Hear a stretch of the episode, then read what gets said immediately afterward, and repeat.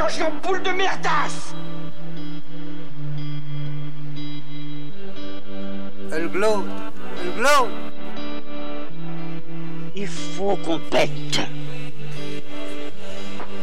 Alors moi, il m'épate, il m'épate, il m'épate, il m'épate. Et on lui pèlera le son comme au bailli du Limousin. On a rendu un beau matin. On a pendu avec ce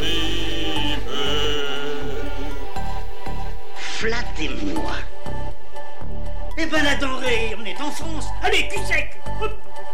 Bonsoir, bienvenue sur Histoire d'en dire plus. Aujourd'hui, on parle d'un film de David Cronenberg, encore une fois. Existence. C'est parti, mon geeky. Alors, Exi- Existence, avec un X majuscule et un Z majuscule, est un film brican- britannico-franco-canadien de science-fiction réalisé par David Cronenberg, sorti en 1999.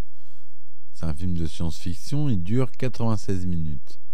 Comme acteurs principaux, on a Jennifer Jason Leigh, Jude Law, Ian Holm, William Dafoe et Don McKellar. C'est produit par Alliance Atlantis Communication, Canadian Television Fund, Harold Greenberg Fund, TMN, Serendipity Point Film, Téléfilm Canada, Natural Nylon Entertainment et UGC pour la France. Alors le résumé. Dans un futur proche, des consoles de jeux réal- réalité virtuelle biotechnologique appelées GamePods ont remplacé les consoles électroniques. Les pods présentent des umbricors, des cordons ombilicales qui se, fo- qui se fixent à des biopores, des connecteurs insérés, chirurgicalement dans la colonne vertébrale des joueurs. Deux sociétés de jeux, Antenna Recherche et Cortical Systematic, se font concurrence. En outre, un groupe de fanatiques appelé Realist Combat, les deux sociétés euh, appelés les réalistes combat les deux sociétés pour empêcher la déformation de la réalité. Allegra Geller, d'Antenna Research, conceptrice de jeux de renommée mondiale, fait la démonstration de son dernier jeu de réalité virtuelle, Existence Z, à un groupe de discussion. Un réaliste, nommé Noël Dichter, tire sur Allegra dans l'épaule avec un pistolet organique qui l'a fait passer en fraude à la sécurité. Alors que l'équipe de sécurité abat Ditcher, Ted Picoul, agent de sécurité et publiciste, se précipite vers Geller et l'escorte à l'extérieur. Geller découvre que son pote contient l'unique copie d'Existence Z et a peut-être été endommagé. Picoul accepte à contre-cœur à contre-cœur de se faire installer un bioport dans sa colonne vertébrale afin qu'ils puissent tester ensemble l'intégrité du jeu. Allegra l'emmène dans une station-service dirigée par un trafiquant d'essence nommé Gas qui installe délibérément un bioport défectueux. Il révèle son intention de tuer Geller pour la prime sur sa tête. Pitul tue Gas et les deux s'échappent vers un ancien chalet de ski utilisé par Kiri Vinocure, le mentor de Geller. Vinocure et son assistant réparent la capsule endommagée et donnent à Picule un nouveau bioport. Geller et Picule entrent dans le jeu et rencontrent Darcy Nader, un ancien propriétaire de magasin de jeux vidéo qui leur fournit de nouvelles micro-nacelles. Ils activent les nouveaux pods et, autres, et entrent dans une couche plus profonde de la réalité virtuelle. Ils assument de nouvelles identités en tant qu'ouvriers dans une usine de pods de jeux. Un autre ouvrier de l'usine, Ivengi Nourish, prétend être leur contact réaliste. Dans un restaurant chinois près de l'usine, Nourish leur recommande de commander le plat du jour pour le déjeuner. Picoul mange le plat du jour, peu appétissant, et construit un pistolet avec les parties non comestibles. Il menace sarcastiquement Geller, puis tire sur le serveur chinois. Lorsque le duo retourne au magasin de jeux, Hugo Carlo les informe que Nourish est en fait un agent double pour Cortical Systematics et que le serveur que Picul a tué était le véritable contact. À l'usine, il trouve, une cosse malade. Geller la connecte à son bioport, prévoyant d'infecter les autres nacelles et de saboter l'usine. Lorsque Geller tombe rapidement malade, Picule coupe l'ombricorde, mais elle commence à se vider de son sang. Nourish apparaît avec son lance-flamme et fait exploser la capsule malade qui se transforme en spore mortel.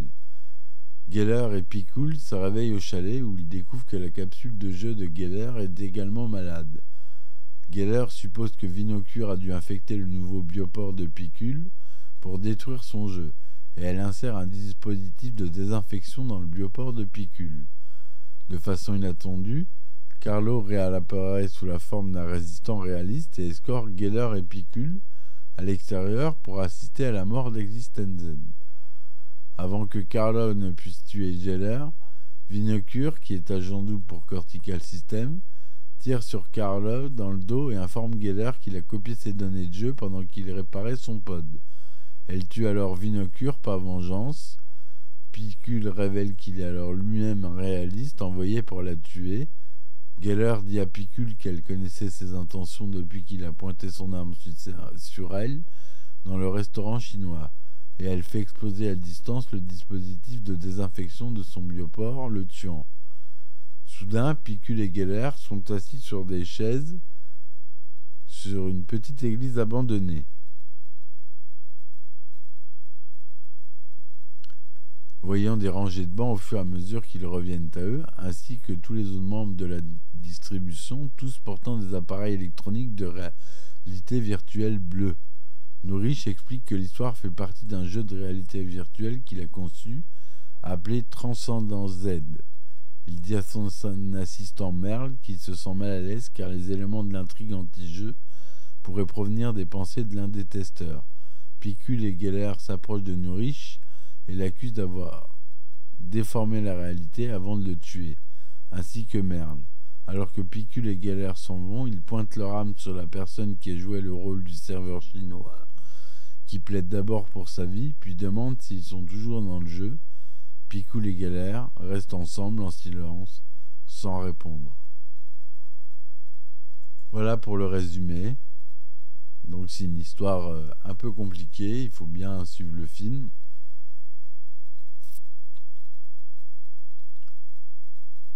c'est euh, une ode à la détechnologisation de l'être humain. C'est une du futur euh, de 99. C'est une dystopie, une dystopie, pardon.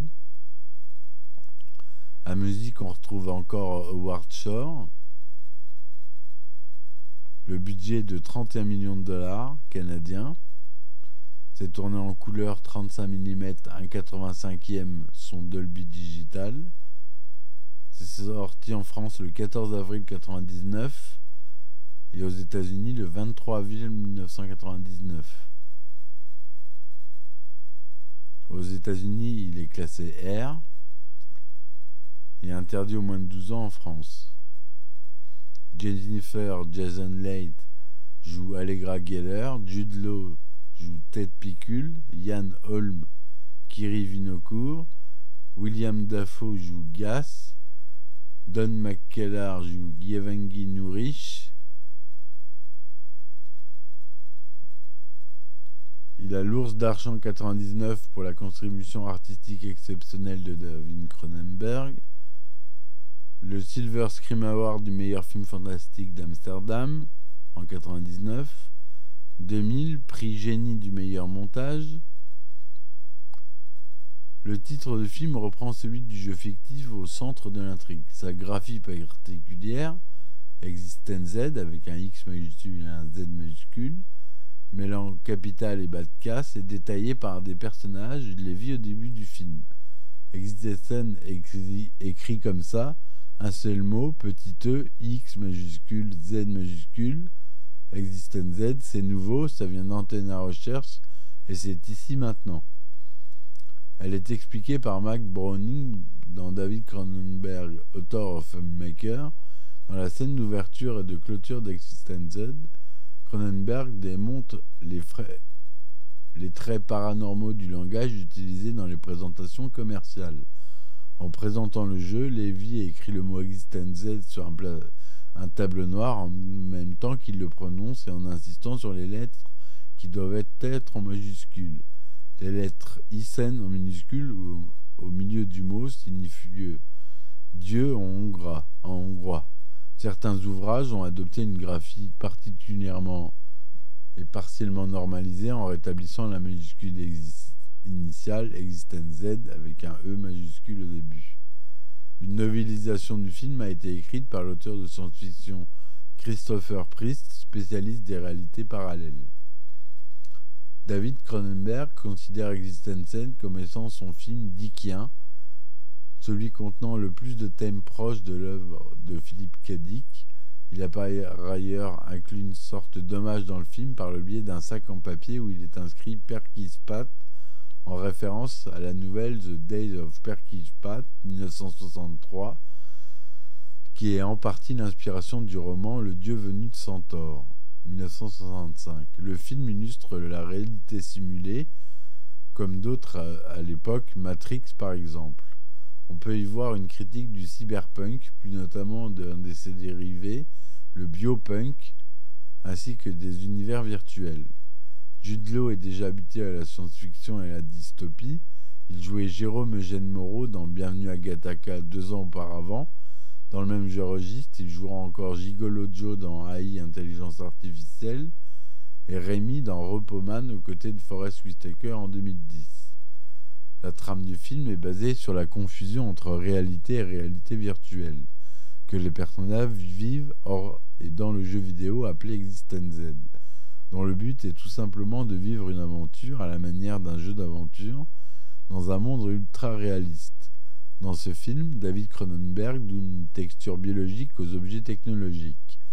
Les consoles de jeu qui permettent de s'immerger dans le virtuel sont des sortes de fœtus.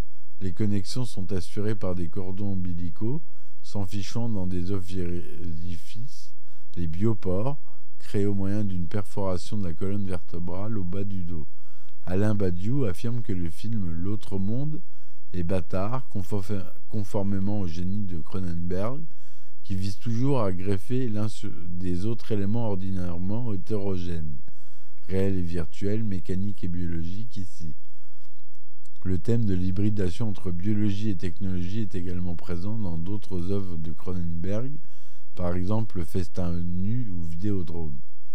David Cronenberg joue aussi avec les codes du jeu vidéo, personnages et actions stéréotypés, des boucles d'action qui continuent jusqu'à ce que le joueur fasse le bon choix pour les débloquer.